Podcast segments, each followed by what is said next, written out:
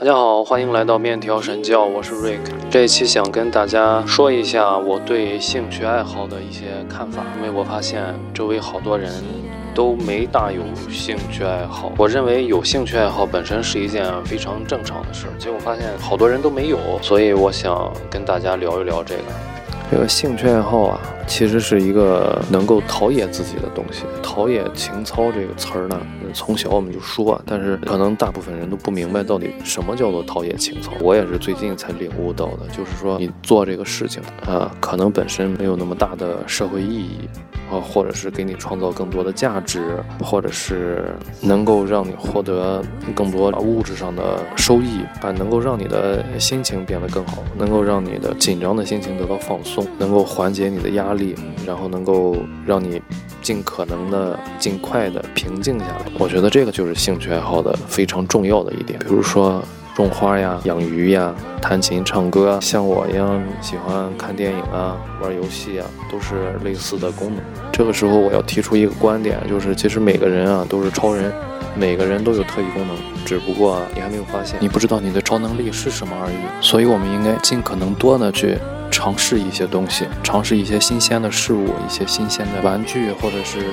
新鲜的工作，新鲜的体验，说不定就能找到你的超能力。一个厨师，他的超能力啊，有可能是开飞机呢，对不对？但是他这一辈子可能都没有开过飞机，所以他发现不了他的超能力。我记得我小的时候看过一个广告，那个广告是一只手表的广告。这支广告是约翰特拉瓦尔塔拍的，镜头都非常的漂亮。其中有一个镜头就是开飞机的，然后镜头一过，他又去拍戏了。这时候，他的声音传过来，说他的专业是飞行员，他的职业是演员，非常的酷。他的意思是，这个手表呢是好多场景都能够用得到，多用途手表，航空手表。但是当时我看完这个广告，我就觉得，哇，人可以有这么多的角色，非常酷，非常吸引我。这就是我想说的，你的专业。不一定就是你的特长，你的特长也不一定是你的兴趣爱好。我经常跟我姑娘说的一个事情，就是让她来分清楚自己的兴趣爱好和特长的区别。兴趣爱好就是说，这个事儿我可能干着特别的费力，干得特别的笨，特别的不好，但是我在做这个事情的过程中。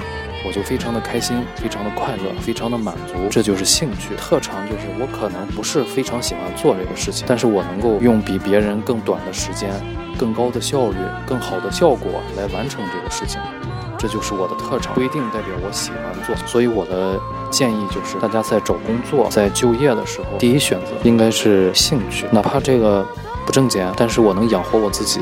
我就很开心，每天都会很开心，不会把每天上班当做痛苦，因为我的兴趣就是这样。当然，有很多兴趣一旦转变成职业之后，会有讨厌的这种可能，这就需要我们多尝试，看看哪一些是你真正喜爱的东西。第二个就是要根据你的特长来选择职业，这样哪怕我不喜欢去上班，但是我完成这个工作呢，也特别的轻松，我比别人能够更轻松的获得这份工作和这份报酬，那么我做起来也比较得心应手，不会那么痛苦。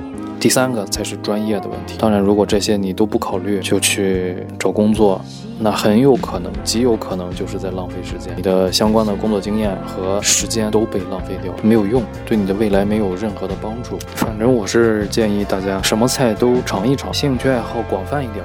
哪怕不那么精通，你就能找到哪几道菜自己最喜欢吃，就可以深入的研究一下这道菜应该怎么做，这道菜哪里做的最好吃。这样的话，你最起码有一个方向。当然，大家在没有方向之前都是非常平等的，都是非常公平的，都在不停的尝这些菜。但是有些人他就是没有这种好奇心，他懒得去尝试新鲜东西，就可能一辈子和自己的超能力就失之交臂了，非常可惜。这种的人大有人在。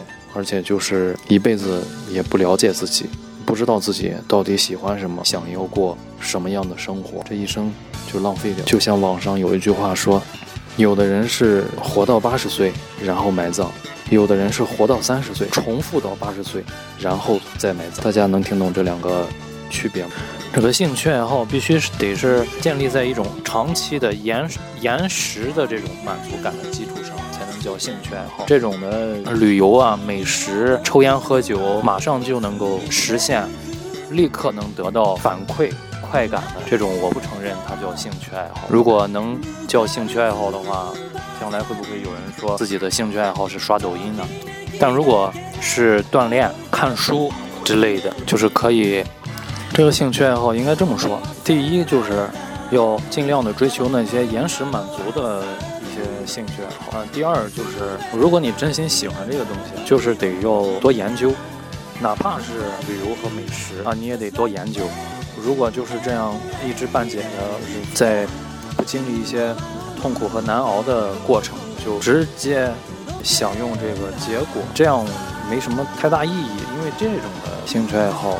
任何人都可以说他有，因为享受谁不会享受？如果是说这个喜欢旅游、美食啊、看电影啊、唱 K 啊这种享受，我觉得谁都会享受吧，没有人不会享受吧。但是，我所指的兴趣爱好，应该是有一个更高级的目标和意意义的。大概是这种感觉，可能也不是太对，还需要再进一步的总结一下。一个成年人想学习新的东西，非常非常的难。一方面的原因是他根本就接触不到，他现在所接触的都是他已经熟知的、他了解的、他感兴趣的、早已经感兴趣的这些新鲜东西，他也没有途径去知道。他认识的人也都是些老人。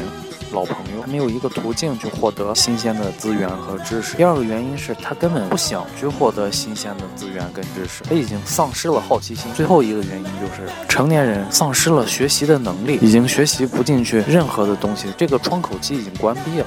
我还年轻，我还能懂得更多，我还能对更多东西感兴趣。我对这个世界充满了好奇心，我想变得更好，我想变得更强，我想体验更多。兴趣爱好这个东西，一定要趁年轻的时候多多的去发现、去发掘，多接触一些东西，多研究一些可能会感兴趣的东西。这个菜你爱不爱吃，喜不喜欢吃，你总得尝一口啊。但是现在好多人他都没见过那么多菜，他根本就不知道自己到底喜欢吃什么菜。可别真到了我说的这个中老年之后，他丧失了好奇心，丧失了学习能力，丧失了各种途径，他的他的生活模式，他的人生啊，就活在这么大一个圆圈里，他根本没有。途径去突破这个圆圈，也没有方法，也没有能力，然后一直到死去，太可悲了。兴趣爱好太重要，太重要了。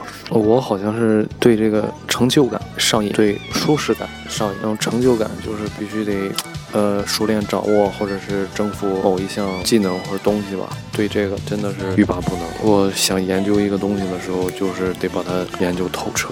觉得有意义、有价值，研究这个东西能能让自己的生活变得更舒适一点。但是奇了怪了，我就是觉得能挣到更多钱，不会有太大的成就感。当然，很有可能是我觉得自己挣不到，挣不到那么多的钱。嗯，当然也很有可能是没有那么多的机会。关于这个挣钱，我其实是有点想法的。一个是，其实和你掌握的技能、所选的专业各方面都。很有原因的，但是最主要的原因可能是机会。如果你没有一个好的机会，那么其他的都是白搭，再多的努力都是白搭。机会也就是说所谓的这个运气，说没有就就是白搭。第二个就是你干一个事儿，我觉得最起码你得让自己高兴，或者是自己干起来呢比别人要擅长，就是轻松啊。那这样的话才有意义。不然的话，就是每天干着都特别的痛苦，然后呢还不拿手，就是别人可能三十分钟干完，你可能得干两个小时，你也不感兴趣。挣的钱要是多还行，要是少就更痛苦了。还有一点就是说，这个学校教孩子的知识，他从来不会教这个孩子，嗯，为什么要赚钱，什么是赚钱，以及怎么去赚钱，这个挺不像话的。而且这是全世界的学校都这个样。要有机会啊，我得教教我孩子。虽然我也不会怎么赚钱嘛，但是得教教他。其实这个世界上，除了用技能、用力气、用时间来换钱的话，大部分赚钱都是通过投资。如果能分清楚哪些资产属于投资，哪些资产属于是消费，那么我觉得就就距离赚钱又近了一步。然后就是这个理财的问题，还是回到刚才的这个论点上，你能判断你所谓的这个理的这个财是消费还是投资吗？你能掌握到你所买的这个理财产品的完整的信息吗？我觉得够呛，你可能不够了解它。当然，如果这个你能够做出了这些判断，我觉得如果赚不到钱，那么起码也不会赔很多钱吧，对吧？然后下一个，嗯，我认为就跟兴趣爱好一样，就是大家普遍的都是挣钱，就感觉这个事儿没有什么太大的特殊性，就就会显得会不会显得自己的这个兴趣爱好就跟吃饭或者是喝酒一样，就是有点太普通。睡觉，我兴趣爱好是睡觉，我就喜欢睡觉啊。如果这么聊天的话，这这个天就聊得死死的。你后面怎么聊啊？我你有什么兴趣爱好吗？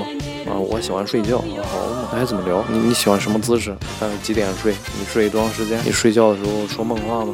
这这这不像话，对吧？所以说，这个你有什么兴趣爱好？我呢兴趣爱好是挣钱，呃，挣钱能让我快乐，嗯，有满足感。我觉得这个应该也还也还行吧，就是就是容易迷失，因为怎么说呢？这个挣钱它不像挖野菜一样，就是说。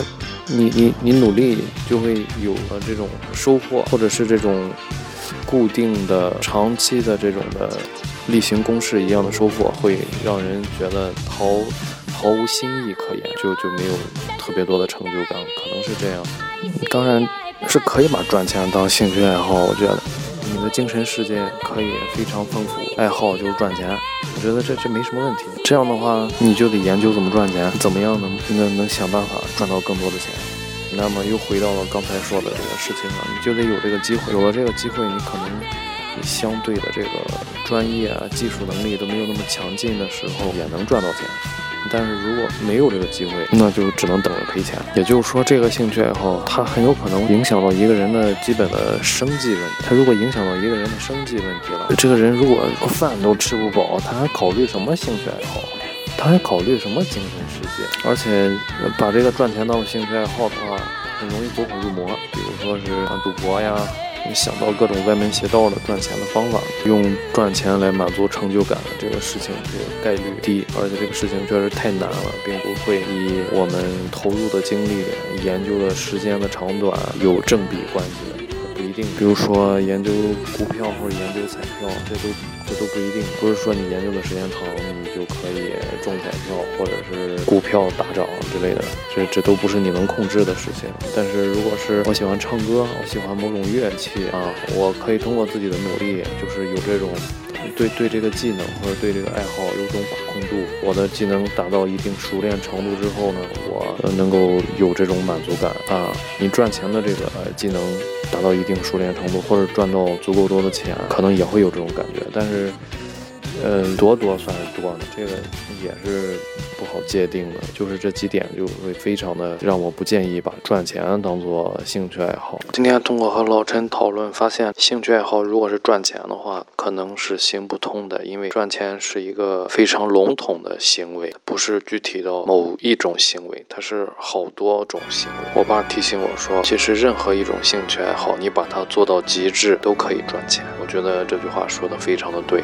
太舒适的生活实际上不好，太舒适的生活就让人觉得没那么幸福。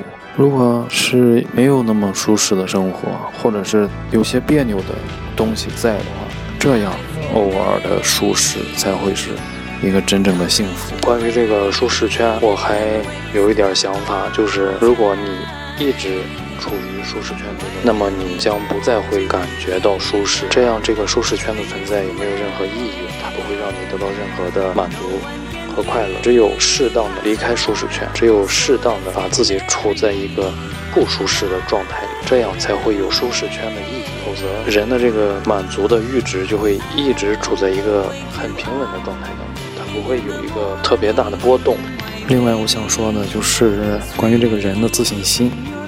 人的这个自信心其实和他在生活中取得的成就感有非常大的关系。又或者说是他在生活当中的这个优越感有非常大的关系。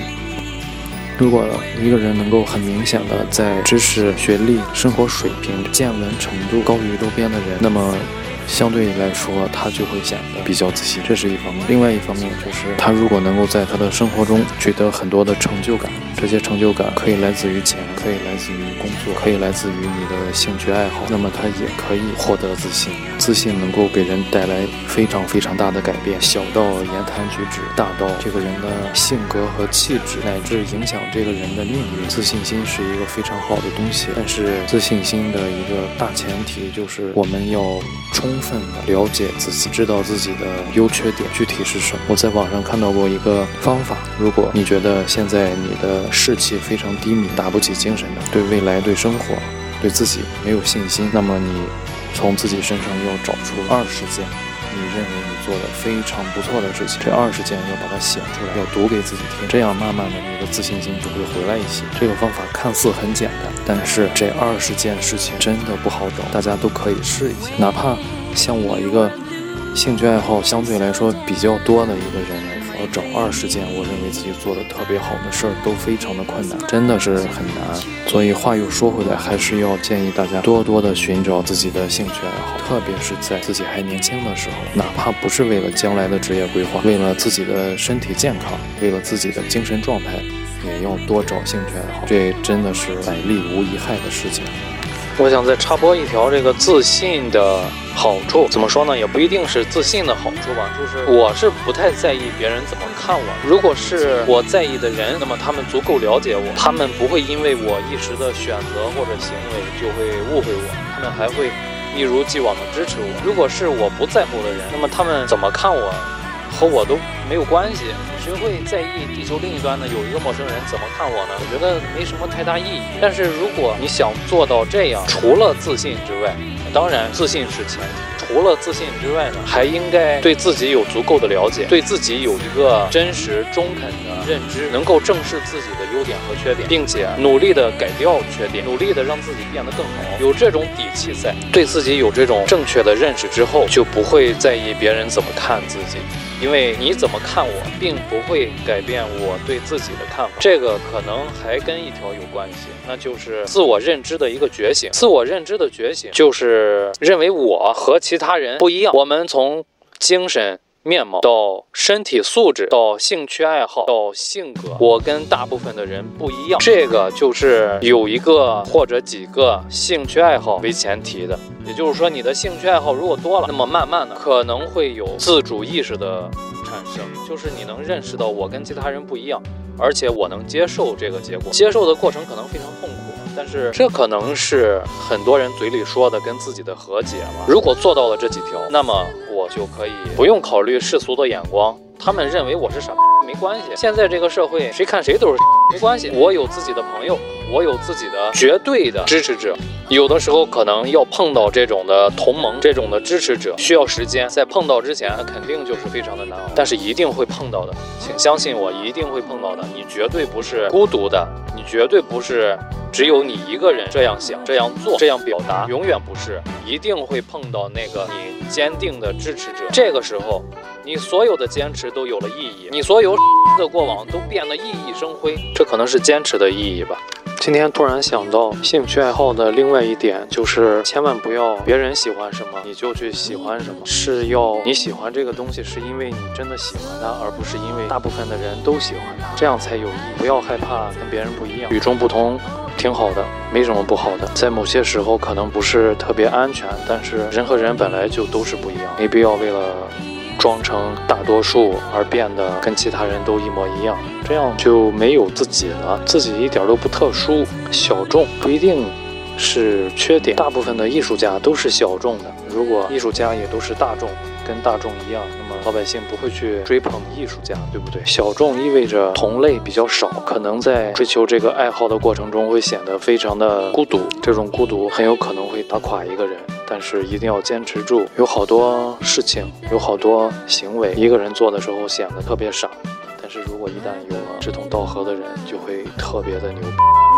小众就注定不容易找到同类，但是呢，也注定这种资源、这种特性是稀缺的。正是因为它少有，所以在某种程度上来说，它的缺点也正是它的优势。不能因为大家都这么做，这么做就是对的。我就要这么做，不能因为没有人这么做，我就不敢这样做。不代表这样做就是错。多试着用其他的一些角度去看待一些问题，对一个人的成长还是很有帮助的。我觉得。做这个自媒体，不管是音频的、视频的、抖音的，还是什么平台的，这是一个挺好的选择。哪怕不是从盈利的角度出发，也是一个非常好的选择。怎么说呢？如果你有想分享的心得，或者新鲜的想法、经验，或者是特别好的东西，或者是你精彩的生活。你才会想要分享出来，对不对？可是大部分人的生活就是日日复一日的在重复，也没有学习到新鲜的东西，也没有新的发现。生活就是如此了，一天又一天。嗯，三十岁死亡，八十岁埋葬，就这样五十年，就是不停的重复。但是如果你有想表达的欲望，想要跟世界来分享，那么你就会有一双。能够发现的眼睛，还有对世界充满了好奇心，这个和分享这两个东西其实是相辅相成的。你越能够发现，你才越能够分享。因为你要分享，所以你必须要有一双发现的眼睛。想要做这种自媒体，想要分享给其他人你觉得好的东西的这种同学们，其实可以做起来。现在做这个也不难，而且就算是有难度，这不也是一种进步的方法吗？我觉得这是一个非常好的兴趣爱好，只要大家传播的是正能量，就是有百利无一害吧。其实关于兴趣爱好，我能讲的差不多也就这些了。主要还是要主动的去接触一些没尝试过的事物。其实现在这个抖音啊、淘宝、微博也好，各种的这个社交媒体、娱乐媒体，都在用这个大数据来把人给捆住。你通过他给你推荐的内容。你就可以看出来自己的兴趣爱好，但是这个大数据虽然准确，不过它等于是把你给牢牢的捆在了一个舒适圈以内，让你很难越过这个舒适圈，你接触不到新鲜的东西，因为它给你推荐的都是你目前来说仅有的喜欢的内容，就这么简单。大数据比你自己。更了解你自己，这点仔细想想，其实挺可怕的。关于大数据的事情，我们找机会再讨论吧。这一期就先聊这么多，我们下期面条神教再见，拜拜。